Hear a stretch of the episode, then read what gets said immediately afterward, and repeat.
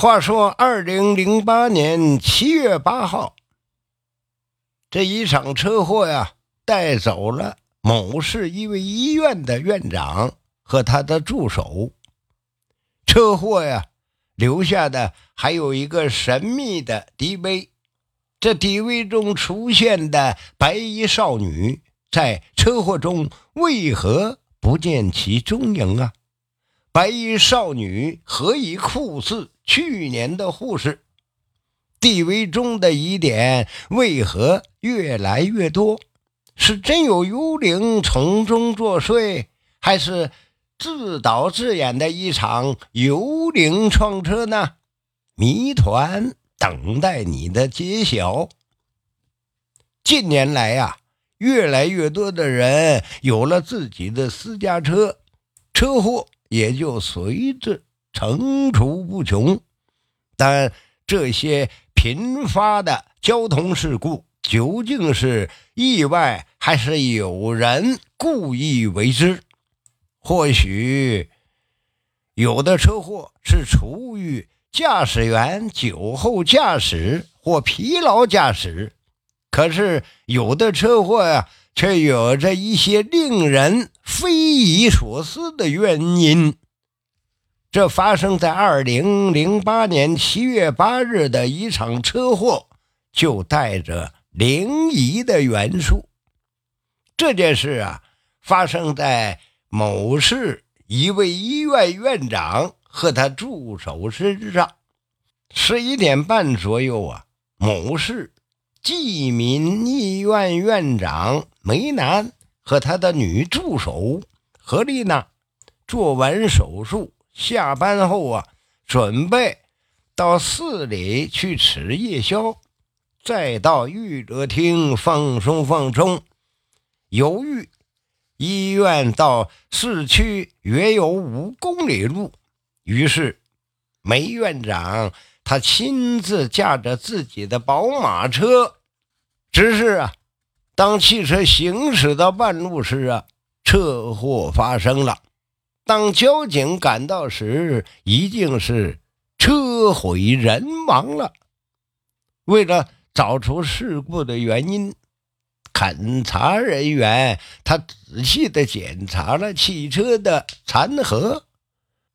后来呀，终于在车内的摄像机里找到一段五分钟三十四秒的 DV 视频，上面记录了这起车祸的全过程。根据视频来看，他拍摄的是车内的场景，应该是乘车人自己拍摄的，开车的是梅南。那么。拍摄的就只能是何丽娜了。勘察人员打开视频，在播放的屏幕里啊，人们看到了令自己不敢相信的场面。在 DV 里，当汽车开到一个偏僻路段时啊，突然发现，在汽车前方二十多米处。有一个人坐在马路中间，当车开近时，才发现那是一个身穿白色连衣裙的少女，正痛苦的呻吟着。梅南走下车，本想打幺二零送这位少女去医院，无奈电话无法接通。只好扶这位少女上了车，并准备送她去市区的医院。勘查人员从画面中分析，何丽娜为了照顾少女，于是和她一起坐在汽车的后座，摄像机依然正常工作着。只是啊，每当镜头。对准白衣少女时，画面和声音都会出现明显的干扰信息。但是其他一切正常。当画面播放到三分钟时啊，只听到何丽娜问那位白衣少女：“呃，小姐，你叫什么名字？怎么坐在马路中间受伤了吗？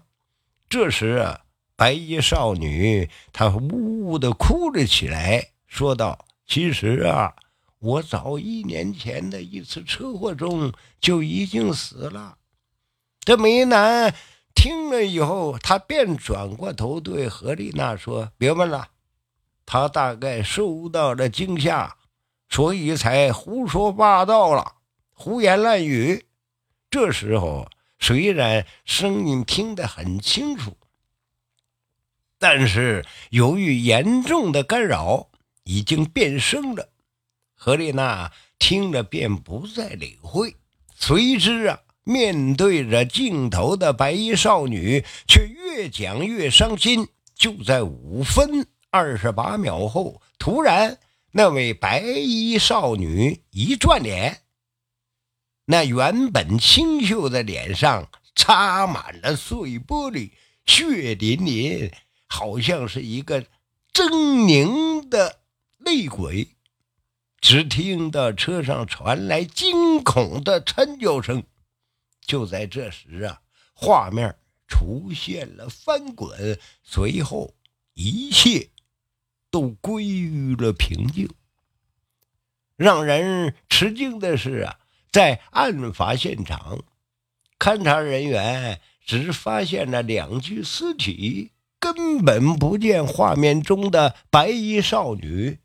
更何况，她不可能在这重大的车祸后抛下受伤的俩人独自离去，这与情理不合。而且，车祸后的车门根本不可能打开。就连梅兰和何丽娜的尸体，也是勘察人员用了氧焊切割车门，才将尸体弄了出来。事后啊，根据人们调查，吉民医院确有一位名叫劳春燕的护士，在一年前死于了车祸，而后经过多人对地位的确认。确认那位画面中的白衣女子就是死去的劳春燕。这件事情发生后啊，引起了人们广泛的讨论，很多摄影爱好者也对车祸遗留下的 DV 进行了各种各样的分析。为了使案情水落石出。这件案件呢，转交给了刑警侦查大队。后来有人根据地位提出了几点疑问：其一，出事车是一辆宝马车，由于在短片中啊，拿摄像机的人坐在后排，所以从镜头中可以看到驾驶员面前的仪表盘。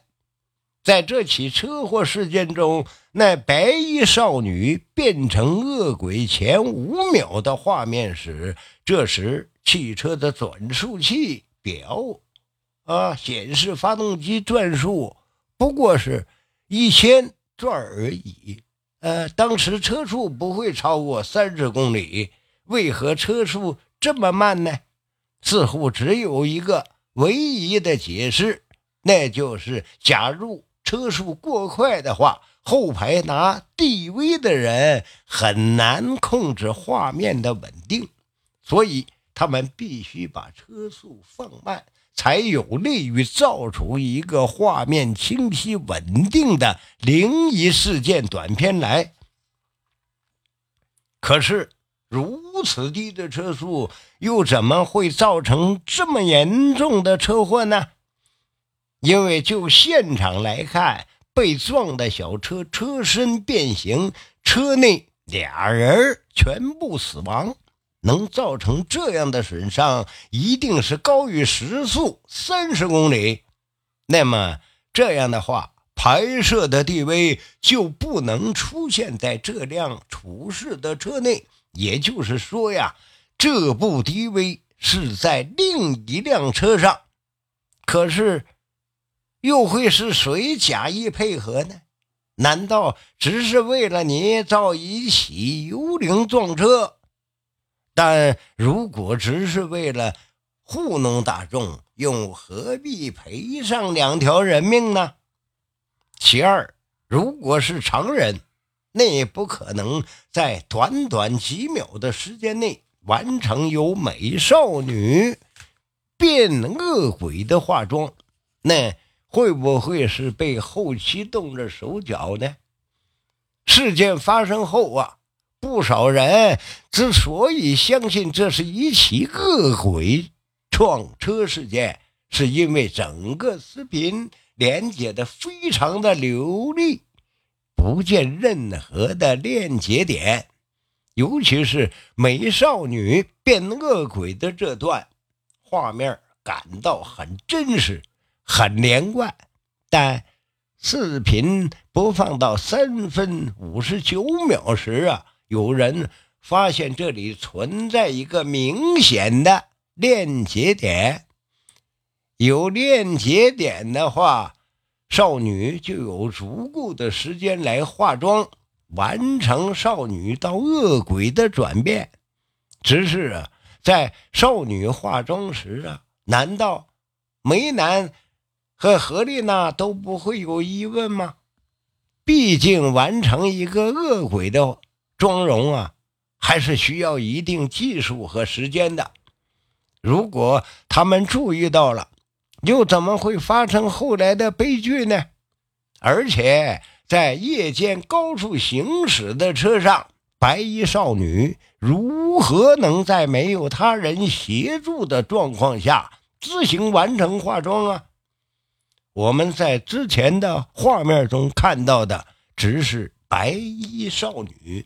并未见他携带任何的化妆工具，更何况车祸后勘查人员只在车内找出两具尸体。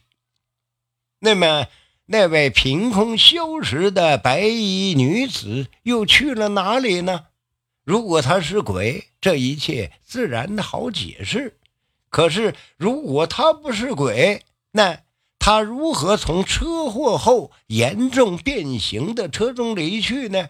是有人协助吗？如果是这样，那么这就是一起故意谋杀案。只是这起撞车策划者究竟有着什么样的目的？是什么样的深仇大恨让他狠下杀手呢？这一切都有待于调查的继续。不过呀，根据这几个疑点，这起离奇的车祸也被列入重案组凶杀案系列。只不过，这究竟是恶鬼行凶啊，还是有人故意为之啊，还有待调查。但是真相只有一个，一切将水落石出。